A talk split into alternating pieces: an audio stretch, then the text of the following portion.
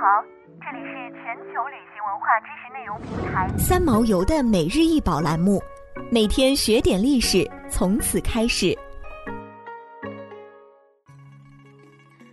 每天学点历史，从每日一宝开始。今天给大家分享的是日本江户世右卫门瓷像。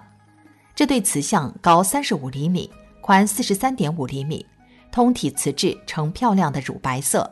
上面用瓷釉装点着大片图案，腿部是以红点，背上附的蓝色图案明显是在表现成旗的婉具，耳廓正面为浅黄色，并以红色勾勒边缘。显然是亚洲象的耳形，眼睛则具备日式神韵，现收藏于大英博物馆。自17世纪以来，彩绘瓷器世右卫门就一直在世界上得到高度的评价。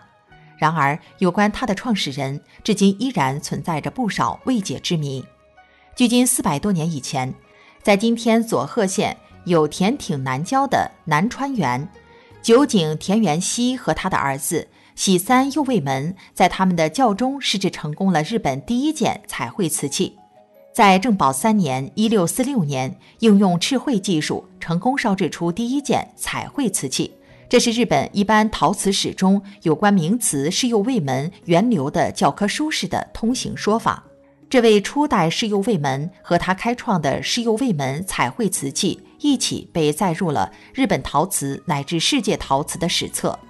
产生于十三世纪中国的赤绘技术，传至日本大约经历了四百年的岁月，而日本人为了学习兴盛于明代的彩绘技术，也用了数十年的时光。这些产品输往欧洲，那里的王侯贵族为之倾倒，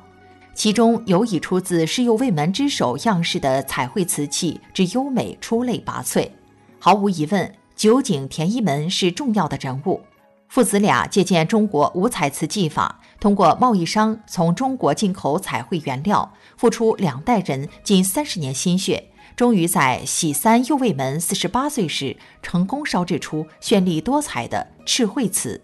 明崇祯十七年（一六四四年），喜三右卫门用自己烧制的上等瓷器盛放世子献给藩王，藩王赐给他世右卫门这个名字。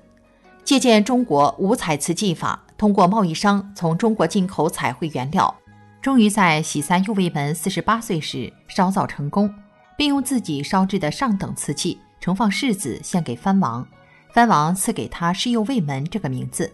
这就是开启了长达十五代传承的家族制瓷序幕，并且还在一直传承革新的延续着。世右卫门也成为日本赤绘瓷的代名词。早起世右卫门瓷被视为国宝，至今已有十五代了。世右卫门瓷以奶白色为地，用红、绿、黄、蓝等色彩描绘花鸟、人物、山水等，同日本画界狩猎派、日本著名宗族画派雄居日本画坛两百余年的屏风画有异曲同工之妙。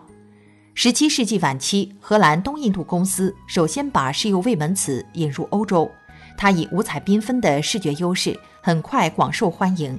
日本外销瓷进入了辉煌的时代。